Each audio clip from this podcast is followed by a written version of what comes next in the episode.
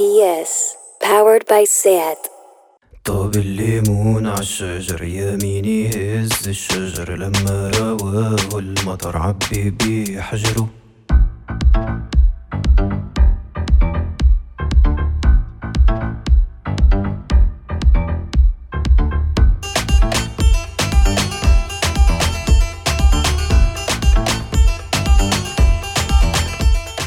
Bienvenidos, bienvenidas, bienvenides. Esto es La Internacional, un programa sobre historias que no siempre son noticia en cualquier continente. Somos Ibai Arvideaza y Adriana Cardoso de la cooperativa Muzungu Producciones y este es nuestro segundo intento de hacer gracia hablando de temas internacionales. Y probablemente hoy tampoco lo vamos a conseguir. Para valorar la importancia de una noticia internacional hacen falta dos baremos saber dónde estabas tú cuando ocurrió y establecer un paralelismo con tu país. Por ejemplo, ¿Dónde estabas tú cuando ocurrió el accidente de Chernóbil? recuerdo perfectamente que estaba tomando helado con un amigo. ¿Y sabes cuánta gente murió en Chernóbil? Ni idea, pero recuerdo que el helado era de fresa y de vainilla.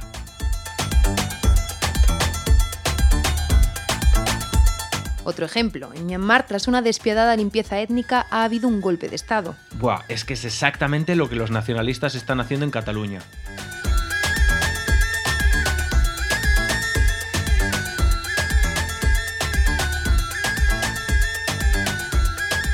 Hoy vamos a hablar de distintos movimientos sociales africanos. Entrevistaremos a Ángel Custodio Michá, activista LGTBI de Guinea Ecuatorial, y hablaremos de feminismo, de panafricanismo, escucharemos un reportaje sobre la mutilación genital femenina, una nueva ficción sonora y el plato fuerte.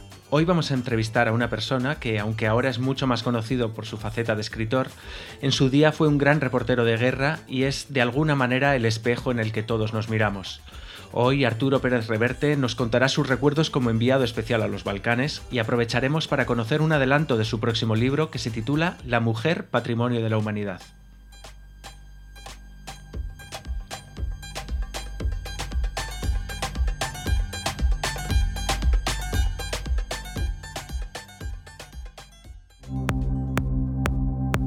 Póngase cómodas, empezamos. Angola despenaliza la homosexualidad. Entra en vigor la reforma del Código Penal aprobada en 2019 que deja de considerar delito las relaciones sexoafectivas entre personas del mismo género. La derogación de la legislación penal portuguesa, impuesta en 1886, es un importante paso en el proceso de descolonización de Angola. A pesar de los importantes avances en las últimas décadas, aún hay muchos países en los que se sigue tolerando la heterosexualidad. Fallece el revolucionario aymara Felipe Quispe Huanca. Felipe Quispe fue el líder de los seguidores de Tupac Katari. Su radical anticolonialismo inspiró y movilizó a millones de aymaras y de bolivianos. Se opuso frontalmente a algunas medidas de Evo Morales que calificó como neoliberales y aún más frontalmente al golpe que derrocó a Evo. Lamentamos dar una noticia aún peor para Latinoamérica y es que Henry Kissinger sigue vivo. Andorra, paraíso youtuber. Andorra se ha convertido en un auténtico oasis para millonarios gracias a que su IRPF es solo del 10%. La polémica vuelve a estar a la orden del día tras la marcha de varios streamers al Principado Pirenaico con la excusa de no poder ahorrar lo suficiente cuando ganan 4 millones de euros al año y deben pagar impuestos. En Andorra se teme que la llegada de este grupo de menas, millonarios españoles no acompañados, suponga un aumento de actos delictivos. Los menas exigen aeropuertos, sanidad y pensiones sufragados con impuestos que paguen otros. Movilización campesina en la India. Tras más de dos meses acampando en puntos de acceso a Nueva Delhi, millones de campesinos continúan pidiendo la derogación de la reforma agraria de corte neoliberal aprobada por la India en septiembre. Sabemos que una de las mayores protestas pacíficas de la historia no es noticia, pero es que un tuit de Rihanna desató una ola de apoyo de varias celebrities con los agricultores indios. Represión del movimiento estudiantil en Turquía. Los estudiantes de la Universidad del Bósforo en Estambul protestaban contra el nombramiento como rector de un cargo del AKP, el partido de Erdogan. Este, por su parte, dijo que su gobierno no permitirá que manifestaciones universitarias se conviertan en protestas antigubernamentales similares a las del 2013, calificando a los manifestantes de terroristas y tachando el movimiento LGTBQ de incompatible con los valores de Turquía. Erdogan era el partener de José Luis Rodríguez Zapatero en la Alianza de Civilizaciones. Imagina si llega a ser incivilizado.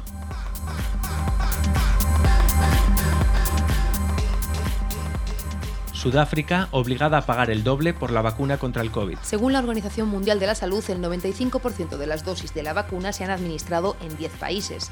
Es cierto que estos países han financiado públicamente las vacunas, pero la realidad esconde una auténtica privatización de las mismas. La vacuna de la Universidad de Oxford, que se iba a producir de manera no exclusiva y libre de regalías, pertenece ahora a AstraZeneca. Esto provoca que países como Sudáfrica paguen 2,5 veces más por cada una de las vacunas de lo que cuesta en Europa. Das la mano a la vacuna invisible del mercado, te agarra el brazo y te lo cobra. Honduras prohíbe el aborto y el matrimonio igualitario. El Parlamento hondureño ratificó un decreto que establece penas de hasta ocho años para quien practique un aborto, sin ninguna excepción, incluso para las víctimas de violaciones, las gestantes de fetos con malformaciones o los embarazos que supongan peligro de muerte para la embarazada. Es curioso que les guste llamarse provida a esa gente que te quiere joder la vida. Asesinan a seis guardas de la reserva de Virunga. En el parque de Virunga, en la República Democrática del Congo, casi 200 rangers han sido asesinados desde 1925, la gran mayoría en las últimas dos décadas. Una lucha por los recursos minerales, la tala y la caza furtiva que está acabando con la vida de estos defensores de la naturaleza. La noticia es que hay cazadores furtivos aún más peligrosos que Juan Carlos I la petrolera Shell condenada por contaminar el delta del Níger. Tras 13 años de litigio, el Tribunal de Apelación de La Haya dictamina que la filial nigeriana de Shell deberá compensar a los agricultores por las fugas de petróleo en el delta del Níger, aunque no se culpabiliza a la empresa matriz. Para las asociaciones ecologistas, este caso enfatiza la necesidad de que la Unión Europea ponga en marcha nuevas leyes para garantizar que se pueda responsabilizar a empresas transnacionales por los daños en terceros países. Y vamos a decir que la multinacional petrolera Shell es a África lo que los ingleses a Magaluf, pero nos hemos acordado del colonialismo y sería más lo que los ingleses son a África.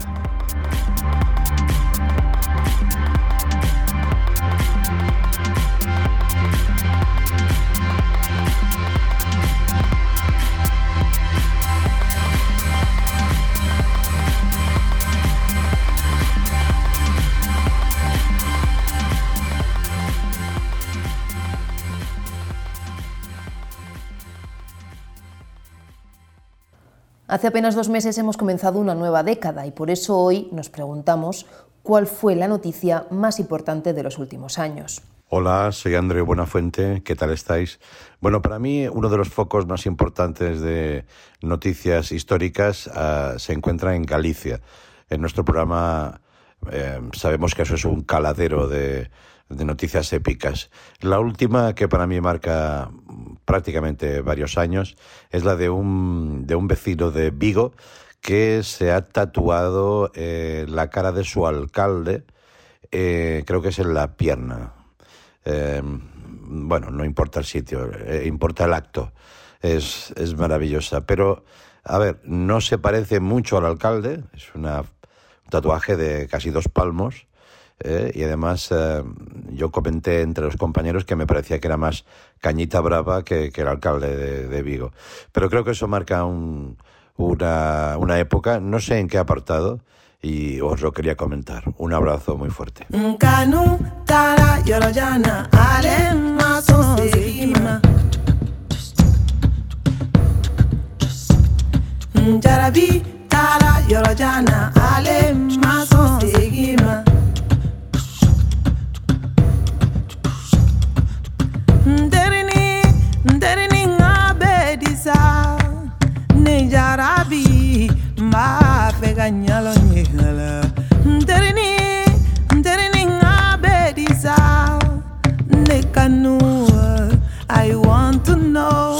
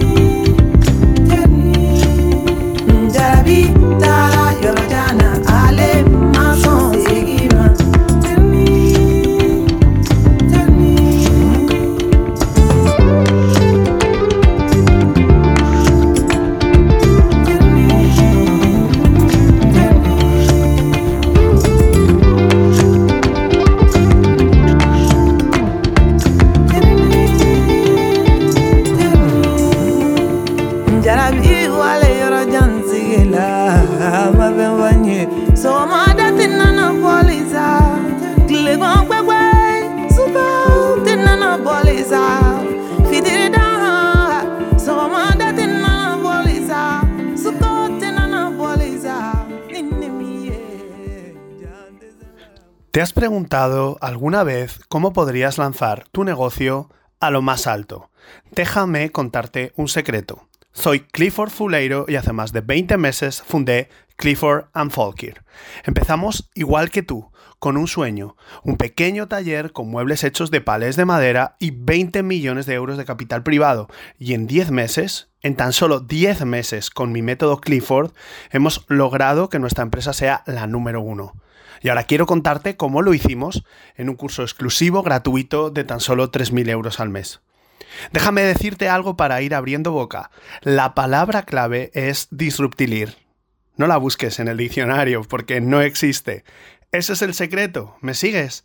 Pues sígueme y podrás disfrutar de un pase Clifford a un universo de posibilidades. Y no, por si lo has leído en algún periódico, no somos una secta peligrosa. Ja, ja, ja. He escrito ja, ja, ja en el propio texto del anuncio y lo he leído tal cual. Es irónico y es meta. Es disruptilir. Es el método Clifford. Clifford and Folkir patrocinan la internacional. La internacional no se hace responsable de los daños cerebrales que pueda producir este anuncio. Hazte Clifford.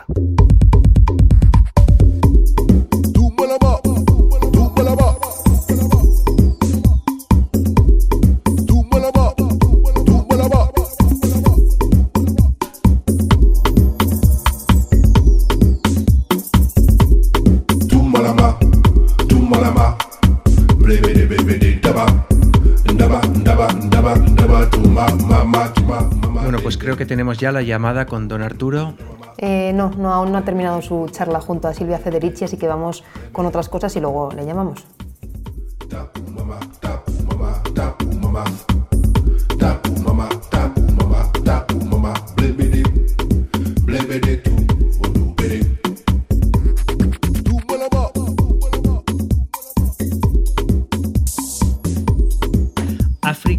Mucho más que un continente. África son más de 2.000 idiomas vivos, ciudades, desiertos, ríos, junglas. Son la historia y el presente más allá de la mirada blanca que busca el exotismo. Son las esperanzas puestas en Patrice Lumumba, Tomás Sankara o Kwame Nkrumah, aplastadas a hierro y fuego por la CIA y sus aliados. África está más viva que nunca a pesar de que el colonialismo nunca terminó. En abril de 2020, en plena primera ola del coronavirus, la Organización Mundial de la Salud pronosticó que África sufriría 10 millones de contagios en tres meses y otra agencia de la ONU, la Comisión Económica para África, predijo el colapso de los sistemas sanitarios de varios países, la muerte de al menos 300.000 africanos y la extrema pobreza de al menos 29 millones de personas. Frente a esa previsión catastrofista, 50 intelectuales africanos y africanas publicaron un manifiesto en el que criticaban que la pandemia había brindado a las cancillerías occidentales la oportunidad de reactivar un afropesimismo que se creía de otra época. El comunicado subrayaba que las profecías injustificables y los catastróficos escenarios definen más a quien los hace que la realidad del continente, y podían suponer un impacto negativo en las economías y en las valoraciones de riesgo que en general ya son desfavorables para África de manera previa al COVID-19. El grupo de intelectuales llamaba a la movilización de la inteligencia, los recursos y la creatividad y concluía con una previsión. África derrotará al coronavirus y no se hundirá. Iba, y tú que acabas de volver de Níger, ¿quién tenía razón, la Organización Mundial de la Salud o los firmantes del manifiesto?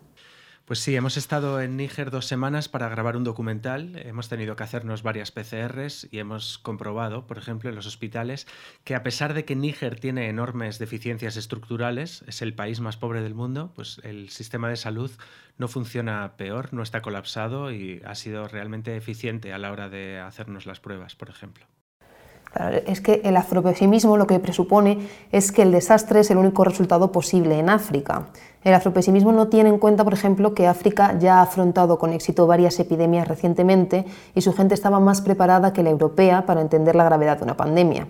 Esto no solo es aplicable al COVID, el afropesimismo se da en muchos otros ámbitos. Incide negativamente a nivel económico, político o social y fomenta una mirada catastrófica y externa mediante conceptos generalmente occidentales como el desarrollo o el crecimiento económico o la dependencia extranjera o incluso la corrupción para imponer un discurso sobre el continente que no tiene en cuenta ni su diversidad, ni su demografía, ni sus avances. Frente a ello, organizaciones como el Banco Mundial han impulsado el concepto afrooptimismo, un poco naif y bastante cínico. El afrooptimismo obvia los análisis que tienen en cuenta los problemas estructurales y la persistencia de las relaciones coloniales para defender que la simple voluntad y el trabajo duro de los africanos servirá para que prosperen. Es la falacia de la cultura del esfuerzo aplicada a las relaciones internacionales. Sabemos que no se puede tratar el continente de manera homogénea, ni tampoco tenemos tiempo para hablar de todo lo que nos gustaría. En África hay muchos movimientos sociales que están construyendo países más feministas, menos dependientes, o que continúan bebiendo del panafricanismo para promover la unidad del continente. Pero hoy lo que vamos a hacer es centrarnos en un par de historias personales para hablar de derechos LGTBIQ, de mujeres y, como nos gusta mucho, de la construcción de utopías africanas desde el afrofuturismo.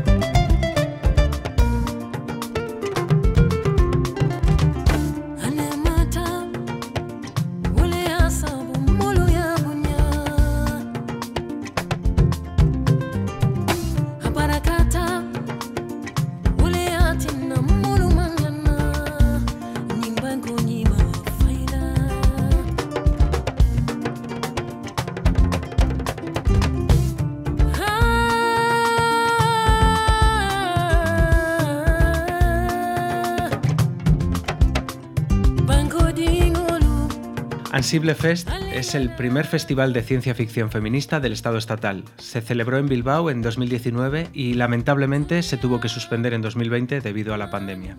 Hemos pedido a las organizaciones del Ansible Fest que nos digan por qué el afrofuturismo es la corriente cultural del momento.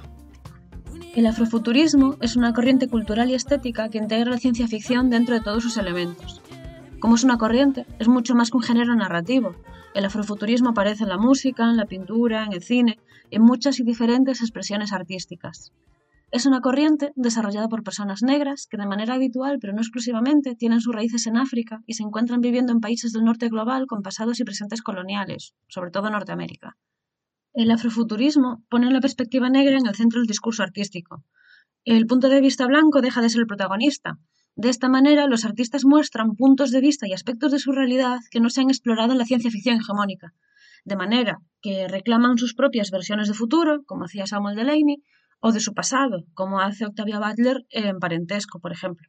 Gracias al enorme laboratorio de ideas que es la ciencia ficción, se hacen nuevas aproximaciones al colonialismo, a la alienación, se hacen reinterpretaciones de la historia y se explora la identidad de nuevas perspectivas o tradiciones. Y aquí tenemos que nombrar a Nalo Hopkinson.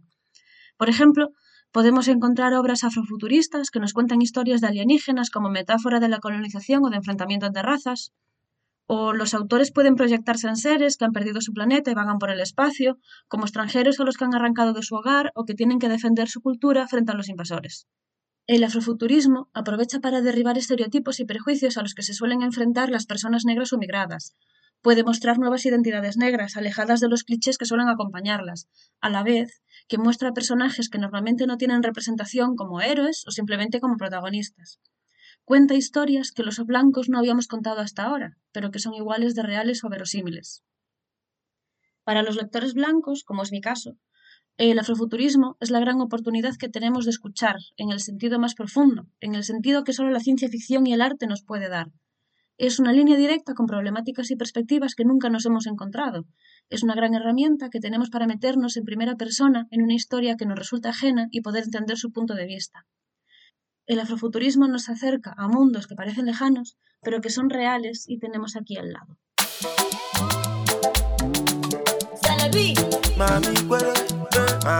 Guinea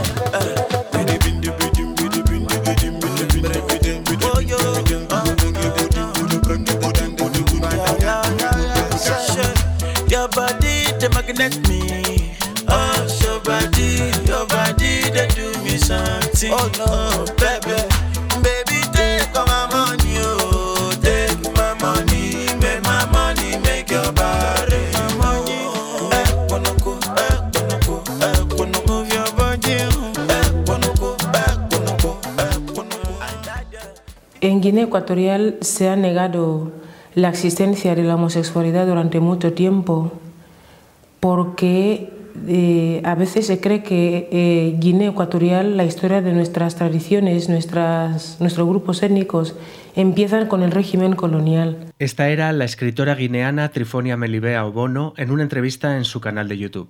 Para conocer un poco más sobre la situación de gays, lesbianas y trans en Guinea Ecuatorial, hemos invitado a Ángel Custodio Michá, es activista feminista y LGTBIQ, y coordinador de Somos Parte del Mundo. Bienvenido, Ángel, y gracias por estar con nosotras. Bienvenido, Ángel. Hola, gracias. Desde Somos Parte del Mundo habéis elaborado un informe que llamáis Homofobia de Estado, que habla de las violaciones de los derechos humanos del colectivo como algo normalizado, cotidiano. ¿Cuál es la situación de las personas LGTBIQ en, en Guinea Ecuatorial, Ángel? En Guinea Ecuatorial las personas homosexuales no se consideran como tales, como personas. Desde el momento en el que se te descubre que eres una persona homosexual, pierdes automáticamente los derechos que te son asignados eh, eh, como persona que eres, los derechos que posee todo el mundo solo por el hecho de ser personas.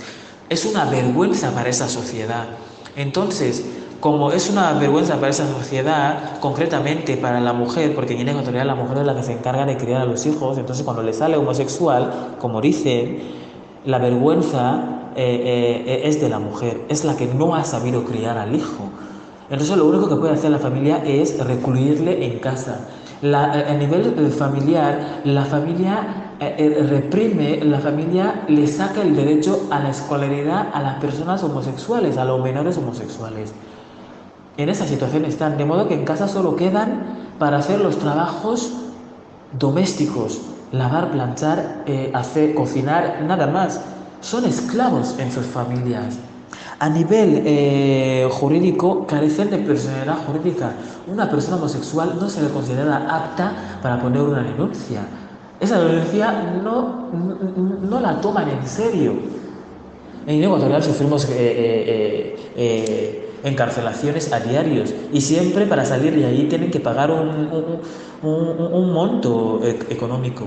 A nivel político, Guinea Ecuatorial ha afirmado en varios foros internacionales que en, su solo patrio, el gobierno de Ecuatorial ha afirmado que en su solo patrio no existen personas homosexuales.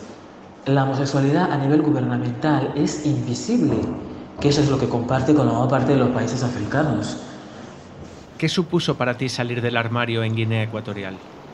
Cuando una persona eh, sale del armario, una persona homosexual, la primera fase es en el seno familiar, ¿vale? La primera fase es aconsejar de decirte que eso está mal, eso no está bien. Incluso pueden llegar a decirte que, vale, ok, aceptamos que lo sea, pero mientras tú lo tengas oculto, no pasa nada.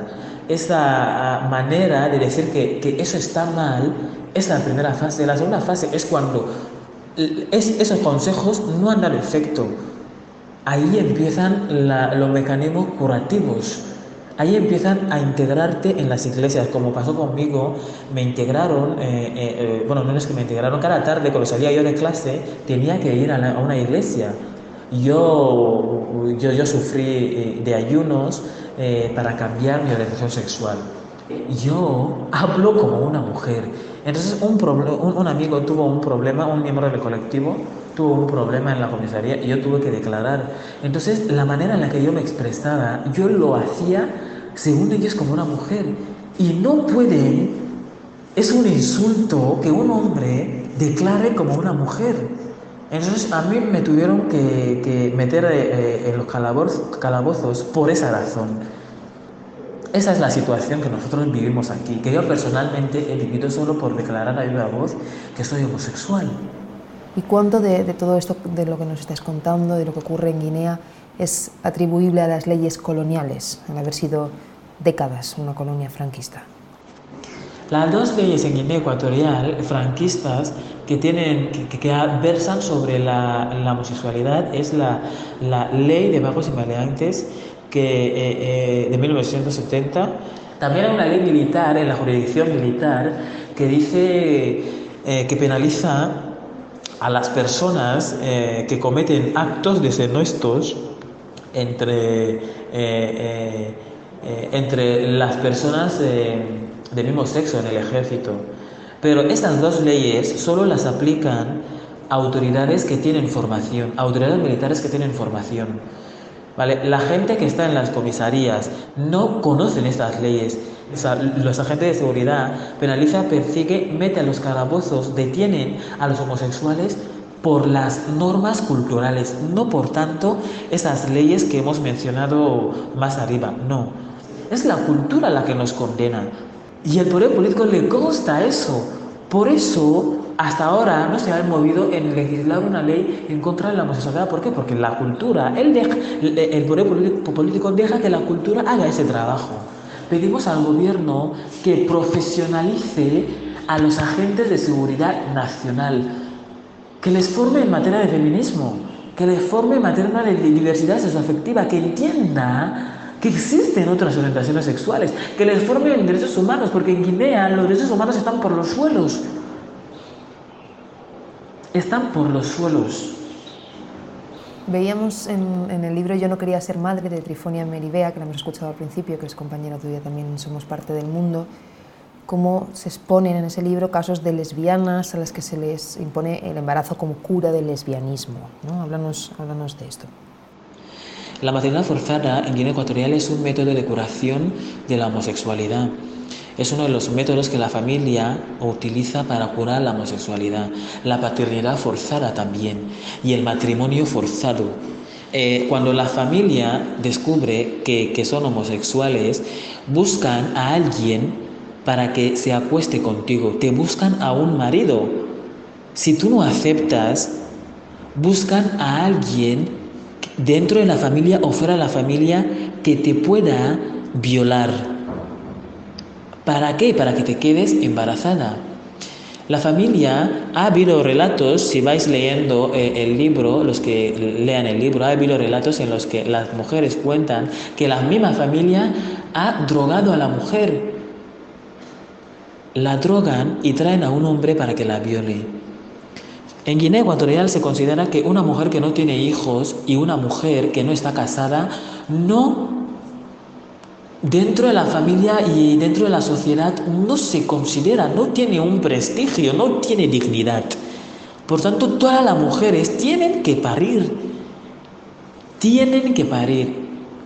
eh, hay mucho abandono a estos menores de edad. De eso dentro de nuestro colectivo hay un gran porcentaje de los hijos de los homosexuales abandonados. Dentro del colectivo tenemos, según los estudios que hemos realizado. ¿Y las personas transgénero reciben algún tipo de castigo específico? Normalmente las personas transgénero sufren todos esos, eh, esos castigos que también sufren los, los gays, pero lo que pasa es que ellos, al ser físicamente eh, eh, que, que, que, se puede notar que esta persona presenta rasgos de un género que no es el suyo, ¿vale? esos sufren más porque no lo pueden esconder y la familia tampoco puede esconder esos rasgos porque son de forma natural, por más que le peguen, por más que le lleven a, la, a, la, comisaría, por más que no le den de comer, porque esa también es una forma de, castigar, no le dar de comer, no matricularle a clase no, no eh, eh, eh, permitir que tenga un contacto físico con una persona, con unos amigos, tomar algo con unos amigos, conversar con otros amigos, porque se entiende que la homosexualidad se contagia. Es, el castigo fundamental es el aislamiento total. No pueden dejarle salir bajo ningún concepto. Ángel, ¿cuál es el impacto en términos de salud, en términos socioeconómicos de esta LGTB-fobia, tanto de Estado como, como familiar, que acaba con, con muchas personas del colectivo en la calle, ¿no? Después de que el homosexual sale de la, de la casa, después de, que se, después de que le expulsan de la casa, eh, eh, tiene que comer, tiene que trabajar, tiene, necesita dormir en alguna parte. Entonces, cuando están en la calle, están expuestos a la red de prostitución, que normalmente la mayor parte de ellos entran en esa red de prostitución para, para subsistir. La educación sexual para los homosexuales en Guinea Ecuatorial es, es, no se da, no la conocen. Entonces, de esta prostitución sale los, las enfermedades de transmisión sexual. Dentro del colectivo hay un índice mayor de, de, gente eh, seropositiva, de gente con hepatitis B, hepatitis C, dentro de nuestro colectivo y de ahí lo sacan. Y en las instituciones eh, de salud pública lo que pasa ahí es que cuando una persona, un homosexual, va a una institución pública por, porque tiene una enfermedad de transmisión sexual, la persona que empieza con las burlas es el médico, la persona que empieza a agradarle con un móvil es el médico de turno que le atiende. Por eso se escapan de las instituciones, eh, eh, de las instituciones de salud. También hay otro caso, cuando van a la calle, la familia le retira cualquier documentación que le hace ver que es ciudadano, no tiene la identidad personal. Ni siquiera para el bautismo. De modo que esa gente no puede denunciar a nadie. Son como extranjeros en la calle. No tienen trabajo, están desprotegidos totalmente y así viven no puede optar a un puesto de trabajo porque siempre y cuando que tú pides un puesto de trabajo, ya sea de camarero o de, lo que sea, te van a pedir tu identidad, que acredita que eres ciudadano y no lo es, porque no lo tiene. A pesar de esta fuerte LGTB-fobia de Estado, también hay un activismo que es cada vez más fuerte, ¿verdad? ¿Cómo está creciendo este movimiento social en Guinea? Nosotros se nos ve como los que hemos eh, eh, contagiado la homosexualidad a todos los, a todos los hijos, ¿no? A sus hijos. ¿Por qué? Porque antes eh, la gente no, no salía del armario. Entonces, cuando el colectivo, después de que el colectivo ah, se haya creado, se haya formado, el niño en casa ya dice que es homosexual y que merece los derechos. Antes no se decía. Nuestro trabajo se, se basa netamente en concienciar a la gente, ¿no? Decir a la gente homosexual que a pesar de todo tienen derechos, porque no se lo creen. La, gente homosexual en Guinea Ecuatorial creen que son un error. Nadie les ha dicho que de verdad son personas y tienen derechos como personas. Nosotros procuramos a que el primer contacto que tenga fuera de la casa sea con el colectivo. De modo que le orientemos a qué? A que no tome el camino de la prostitución, que se pueda ganar la vida haciendo otra cosa. Y damos a este menor, a esta persona homosexual que saca a la calle, lo que nosotros ayudamos, aunque eh, sea de, forma mínima, porque el colectivo no tiene recursos, a que se forme y luego pueda optar a un trabajo digno, que no sea la prostitución. ¿Y ves cambios en las nuevas generaciones? ¿Estás esperanzado? Nosotros creemos que la población joven es la que más o menos podemos cambiar a base de sensibilización, a base de, eh, presión, con la ayuda de la comunidad internacional también, a base de la globalización. Eh, entonces, eh, gran parte, nosotros apostamos a la población joven, apostamos con la población joven para que más o menos de aquí a unos años podamos cambiar esta situación. Por eso trabajamos nuestras actividades hacemos actividades eh, por medio de la cultura, por, medio de, eh, por ejemplo, el teatro, eh, la poesía, el baile, por medio de las manifestaciones, diferentes manifestaciones y expresiones culturales que existen. ¿Para qué? Para conectarnos más con la población joven. Para intentar también, como decíamos al principio, combatir contra este afropesimismo hablamos de algún país africano, especialmente de África subsahariana, que esté a la vanguardia en, el respeto a los derechos humanos, a los derechos de las personas LGTBIQ. Yo concretamente voy a eh, hablar de un, de, un, país vecino al, nuestro, de Gabón, que hace unos años, hace unos meses, un año, eh, eh, despenalizaron la homosexualidad.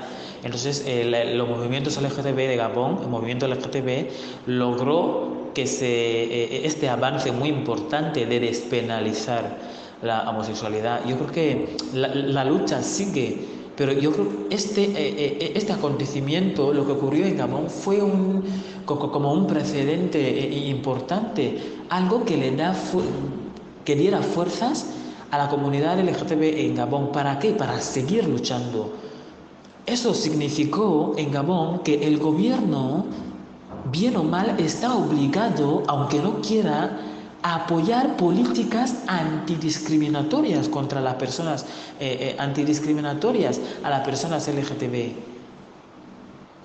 Entonces yo creo que en Gabón eh, lo que ocurrió fue un precedente muy importante y algo que ponga inicio a que eh, eh, las autoridades, las instituciones públicas de, este país de verdad tome inicio, tome cartas en el asunto, en el aspecto eh, del amparo de los derechos de las personas LGTB en ese país. Y de verdad espero que la mayor parte de los países africanos tomen conciencia y que entiendan que los derechos humanos son derechos universales, que bajo ningún concepto una persona debe perder esos derechos. ¿Y cuáles son los siguientes pasos en Guinea, tú crees? El colectivo está cada día recibiendo ya eh, eh, eh, problemas, problemas que nos ocupan todo el tiempo del mundo. Estamos todo el rato, o sea, sacando en la cárcel a gente homosexual que están en las cárceles. Estamos todo el rato recibiendo denuncias en las comisarías. Estamos todo el rato intentando hacer aportaciones para que una persona, un, homosexual enfermo, vaya a, tratarse en un hospital. El colectivo no tiene planes en el sentido de, de, eh, movimientos, eh, eh, en el sentido de programa que, por ejemplo, este es nuestro objetivo, vamos a cumplirlo. Luego el siguiente objetivo. No, no tenemos eso. Vivimos el día a día. La homosexual de Guinea Ecuatorial vive el día a día, no piensa en el futuro. Es que no tiene tiempo, tiempo para pensar en el futuro. Porque no tenemos futuro. No sabemos qué nos va a pasar el día de, la el día de mañana. No podemos programar. ¿Cómo vamos a programar si vamos a perder la gente nuestra está recluida en las curanderías? ¿Cómo vamos a programar algo, una manifestación, o, si, la va a perder la gente en, Guinea Ecuatorial está en las cárceles? ¿Qué gente va a hacer las manifestaciones? No podemos. De ahí apelamos a la implicación del gobierno, pero para ayudar, para ayudar, no para condenar, no para hacernos invisibles. Pues muchísimas, muchísimas gracias Ángel por estar con nosotras hoy y por la labor que hacéis. Gracias a todos ustedes, a todos los que han escuchado el programa. eh, yo siempre estaré aquí para lo que sea, en lo que tiene que ver eh, con la lucha de, las de los derechos de las personas LGTB en Guinea y en África en general. Muchas gracias. Muchas gracias Ángel y manda un afectuoso saludo de nuestra parte a todos tus compañeros.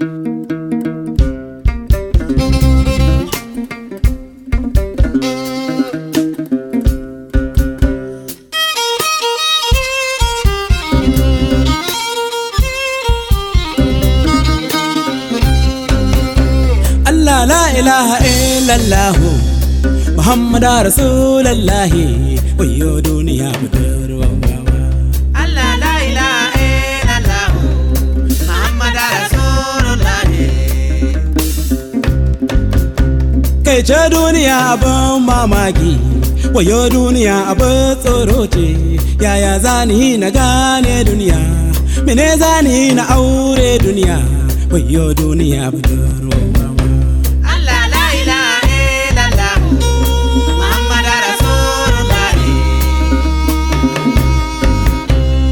ita duniya abin tsoro ce. Na ce duniya abin mamaki. Yau ta ƙi ka gobe za ta faso ka. Yau ta so ka gobe sai ta faki ka. Wayo duniya Allah la ilaha illallah. Muhammad Rasulullah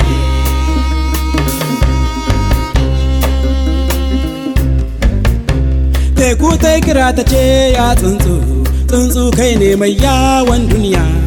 Kai ne mai hawa sararin duniya. Don allah ka zo ka ban labari.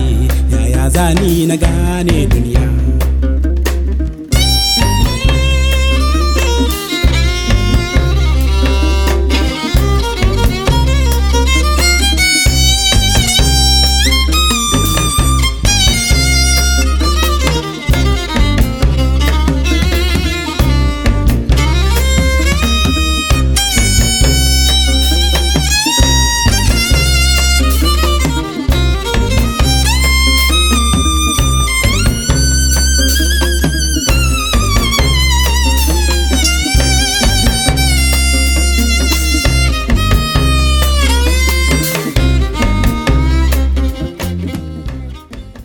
Hola, soy Cristina Fallarás y para mí la noticia de la década fue que Wikipedia negó los derechos de autor por un selfie que se hizo un mono en 2014. La ficción sonora de Guillermo Zapata este mes nos lleva a Angola, Cuba y Rusia.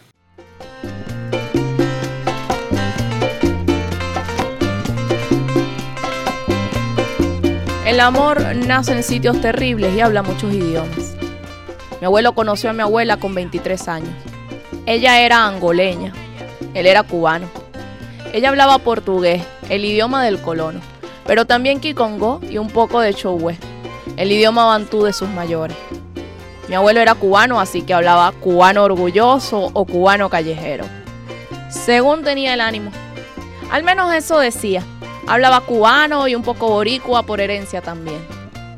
Entre los dos juntaban cinco idiomas, dos países, dos revoluciones. Mi abuelo llegó a Angola para ayudar a liberarla, para luchar contra el imperialismo, porque defender Angola y defender Cuba era la misma cosa. Apoyo soviético a un lado, yanqui e israelí al otro. Habían pedido ayuda al gobierno cubano porque las cosas se habían puesto feas. Fidel mandó 15.000 soldados cubanos de élite que descendieron sobre Cuito en helicóptero. Mi abuela estaba allí, empuñando un arma. Mi abuelo llamaba Melba a mi abuela. Melba era la embajadora cubana en Camboya. Mi abuela tenía las mismas gafas que Melba cuando tomó el cuartel de la Moncada. Mi abuelo la vio una vez en su escuela cuando era niño. Juntos marcharon desde Menongue para socorrer a sus compañeros en Cuito, Cuanavales la gran batalla. Llovía como si se hubiera roto el cielo. Seis meses de guerra para ser soberano. Mi abuelo y mi abuela decidieron buscar un idioma en común que no fuera ninguno de los que los dos manejaban. Tiraron de lo que tenían a mano. Aprendieron ruso leyendo un ejemplar de Estrella Roja, la novela de ciencia ficción de Bogdanov, que un técnico de telecomunicaciones ruso se había llevado y que tenía la tapa medio quemada por un disparo. El técnico de comunicaciones no sobrevivió, pero el libro y el amor por el idioma sí. aunque mi abuela decía que tenía demasiado calor para un idioma tan frío. Mi madre nació en el 88. Se llamaba Melba, claro. Mi madre no tuvo que empuñar un arma. Jugaba al baloncesto. Jugaba muy bien al baloncesto. Tanto que en 2008 pudo conocer a su pareja, mi otra madre, en los Juegos Olímpicos de Beijing. Mi madre Yuri usó los Juegos para salir de Rusia. Era, como decía siempre mi abuelo, otra Rusia que la que ellos habían conocido. Melba y Katia volvieron juntas a Angola. Es posible que mis abuelos no hubieran querido tanto a Yuri si ella no hubiera reconocido el viejo ejemplar de estrella roja de Volkanov en una de las estanterías. Los unió un idioma. Melba aprendió el ruso, que no le habían enseñado sus padres, gracias a Yuri. Esa es la historia de su vida. Yo llegué a la suya 10 años después, con 7 años de edad. Me encontraron medio muerta flotando boca abajo en el río Cuango. Había salido de República del Congo, donde nací, con mi hermana y mi padre. No nos perseguía ningún ejército, solo la sequía, es decir, el hambre. Mi hermana cayó antes que yo. A mi padre lo mataron por el camino para quitarnos lo poco que teníamos. Yo aprendí a correr. Mi abuela es angoleña, mi abuelo es cubano, mi madre es angoleña, mi otra madre es rusa. El amor nace en sitios terribles y habla muchos idiomas.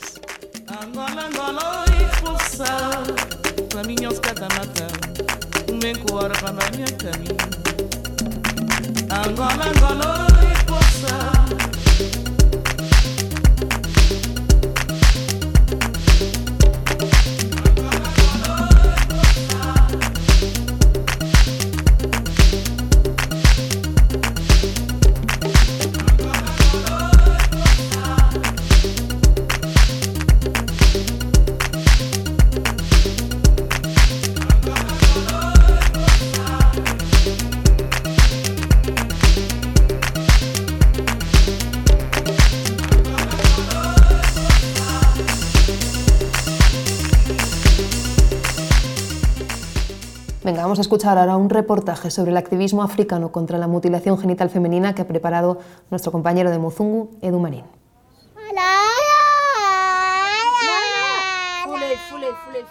Me acuerdo del, del sonido de la, de la cuchilla cortando mi piel. Grité. No, no me salieron lágrimas. Grité y enseguida me taparon la boca también con un trapo para que no, que no gritara, para que no se escuchara mis llantos.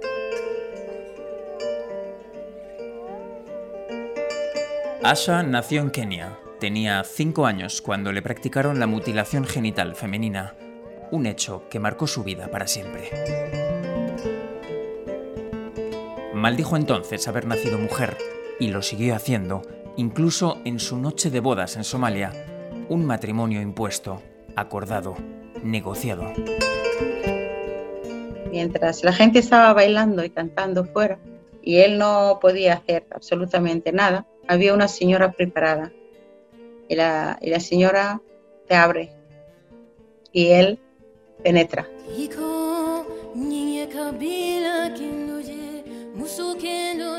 Ese momento, con la herida abierta.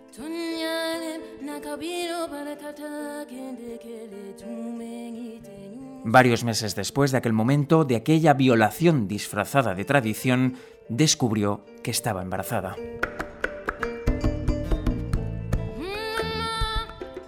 Un embarazo que rechacé con todo mi alma. Si yo hubiera sabido de alguna forma deshacerme de ese embarazo, hubiera hecho. Pero no supo y continuó con el embarazo con un único deseo. Un niño. Porque tener un niño varón eh, era fácil. La vida es tan fácil.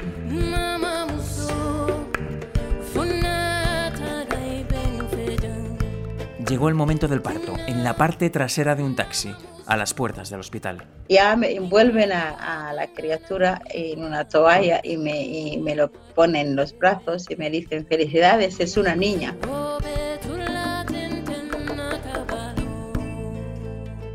Me quería morir. el dolor más grande de mi vida fue tener, traer una niña al mundo.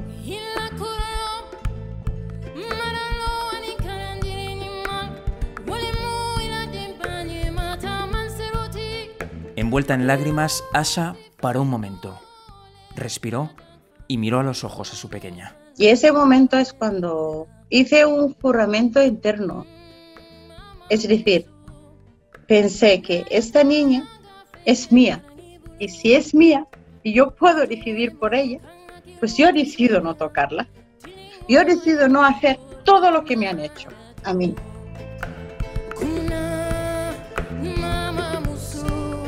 Además le llamé, le llamé Hayat.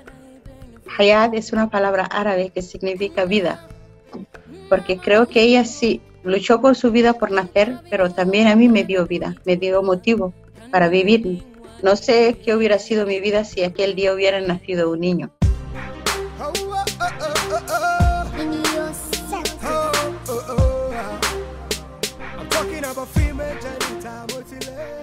Mi nombre es Hayat Traspas, tengo 31 años y soy la primera mujer de mi familia a la que no, a la que no ha pasado por la mutilación genital femenina.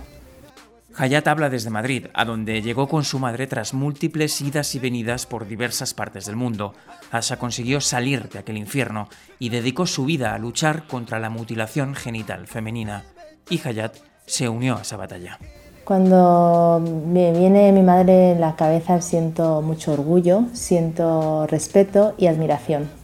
Orgullo porque sé que a través de su, su, historia, a través de su lucha, está ayudando a más personas de las que ella se imagina. Respeto porque sé que no es fácil, no es fácil en ir en contra de, de, de, tus, de, tu, tu familia, tu, de tu comunidad. Y admiración porque no se cansa nunca.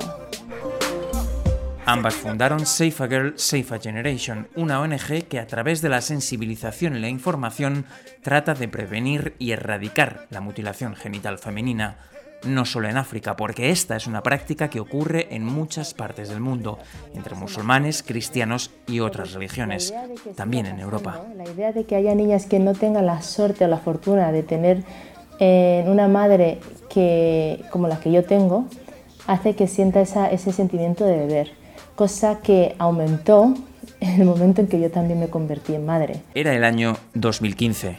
Llegó Maisha. Cuando llamé a mi madre para decirle que el médico nos había dicho que iba a ser una niña, empezó a llorar y a reírse todo, todo a la vez, ¿no? Estaba inmensamente feliz. Después de Maisha, el destino volvió a jugar su carta.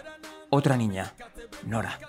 Yo soy una, una, la primera niña que no, que no ha pasado por la mutilación genital femenina en mi familia, pero es que mis hijas son la primera generación. Ya no va a haber más mujeres de esta rama que vayan a pasar por eso. Para ellas ahora mismo, eso es historia. Es algo que le pasó a su abuela hace mucho tiempo, pero en su vida ya no existe. Eso se consiguió porque una mujer decidió decir no. ¿Qué pasaría si muchas más decidieran decir no? Y es eso lo que queremos conseguir con otras. Que esto sea historia.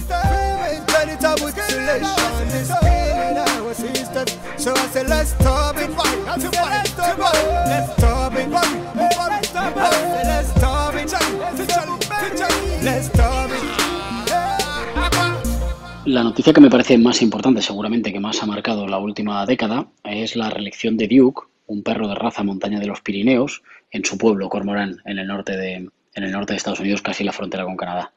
En una época de polarización, de fake news y de crispación, esa contribución, tres legislaturas de Duke a la estabilidad política, me parece que es claramente la que puede marcar lo mejor que puede dar de sí la década.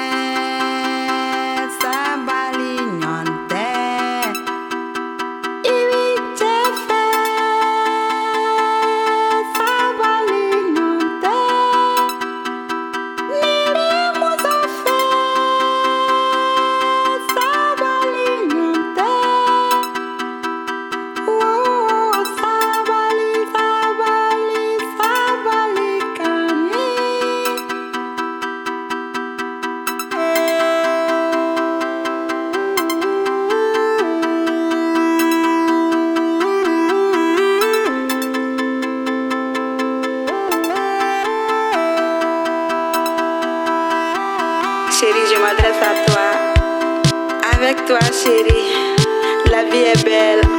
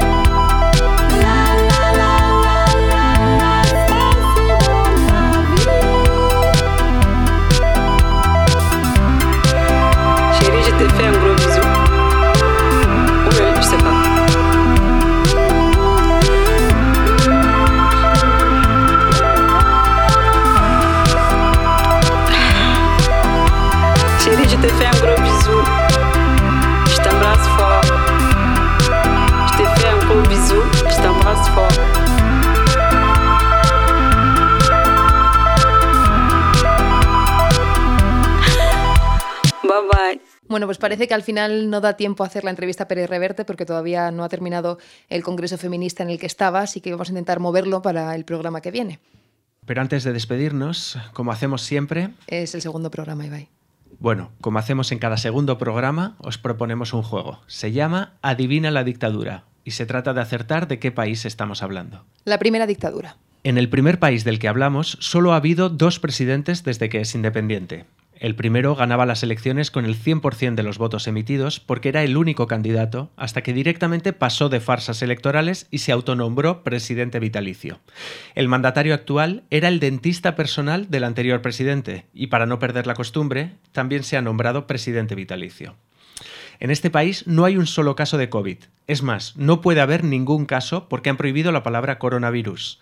En 2015 se erigió asimismo una estatua de 6 metros chapada en oro de 24 quilates. Y en 2020 el mandatario mandó construir una estatua de oro para su perro favorito de 6 metros de alto que contiene pantallas LED que emiten imágenes del perro. La violación de derechos humanos y libertades civiles en este país es una de las más extensas del mundo. Para terminar, solo dos anécdotas más. El presidente actual es un amante de las carreras de caballos. Una vez tuvo una caída en una carrera, pero en su país nadie lo sabe porque la televisión nacional editó el vídeo eliminando el incidente. Cuando este mandatario se teñía las canas, los funcionarios estaban obligados a hacerlo, pero ahora que le gusta lucir su cabellera gris, los funcionarios tienen prohibido teñirse las canas. La empresa europea Airbus, por cierto, acaba de firmar un importante contrato con este país que es inmensamente rico en gas. La segunda dictadura. En este país caribeño los funcionarios están obligados a vestir con chándal porque es la prenda favorita del presidente. Es un país con enormes recursos naturales, pero su economía está hundida debido a la corrupción endémica. Uno de los principales problemas del país es que se prohíbe la actividad empresarial. En cuanto un negocio tiene mínimas ganancias, es expropiado por el Estado, lo cual sorprendentemente ahuyenta a los inversores. Los estudiantes cada mañana deben recitar un poema en el que se agradece al presidente y a su familia la dedicación al país. Allí además es imposible escuchar ninguna opinión contraria al gobierno, ya que controla todas las televisiones con mano de hierro. La falta de inversión privada es tan grande que es imposible encontrar comida distinta a la de la cartilla de racionamiento. Por otro lado, los militares también controlan todos los aspectos de la sociedad de esta república bananera, hasta el punto que para dirigir alguna de las empresas públicas tienes que haber sido antes militar. Y aunque no hay partidos de oposición porque están prohibidos por el régimen, todo el mundo sabe que la oposición gana todas las elecciones desde hace décadas. El presidente se inventa luego órganos no previstos en la Constitución para sustituir al Parlamento cada vez que la oposición gana las elecciones y encarcela a los líderes opositores que se atreven a presentarse a estas elecciones.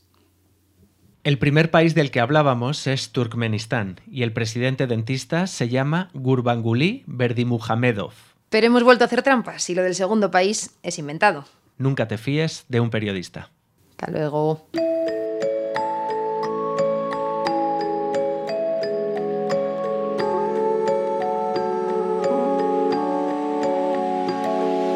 A veces no puedo con todo y tengo miedo. Tengo tanto miedo que no tengo nada más. Entierro la coraza 20 metros bajo el suelo. Y acabo borracha bailando a su compás. A veces no soy yo, solo es el ego. Todo lo que quiero es no despertar hoy. Porque no puedo, porque hoy sí que no puedo, porque he bajado la guardia y en verdad estoy hecha de caramelo, créetelo. No se me gasta el sabor ni me acabo. Todo azucarado en mi interior, no lo elegí yo, es lo que me ha tocado. Y a veces lo quiero, a veces no, pero todas las veces lo pago. De caramelo, 100% algodón, en mi caparazón, tened cuidado. Yo nunca he sido más que un bicho raro, con lo mal que me hablo y lo poco que me quiero. Después de escribirlo me descubro los disparos. Qué caro es llenar este agujero. Quiero ser la buena de los malos. Y me siento lo malo de lo bueno. La música regalices que hago con los palos. Claro, con las hostias que me dieron. Porque vinisteis y yo nunca os invité. Yo nunca os incité porque lo hicisteis. Pinto las voces de mi mente en la pared otra vez. Vuelvo a sentarme en mi pupitre. Me he perdonado por irme. No voy a maldecirme más ni a bailar a su compás porque es lo mismo que morirme. No me veis los ojos tristes de bailar,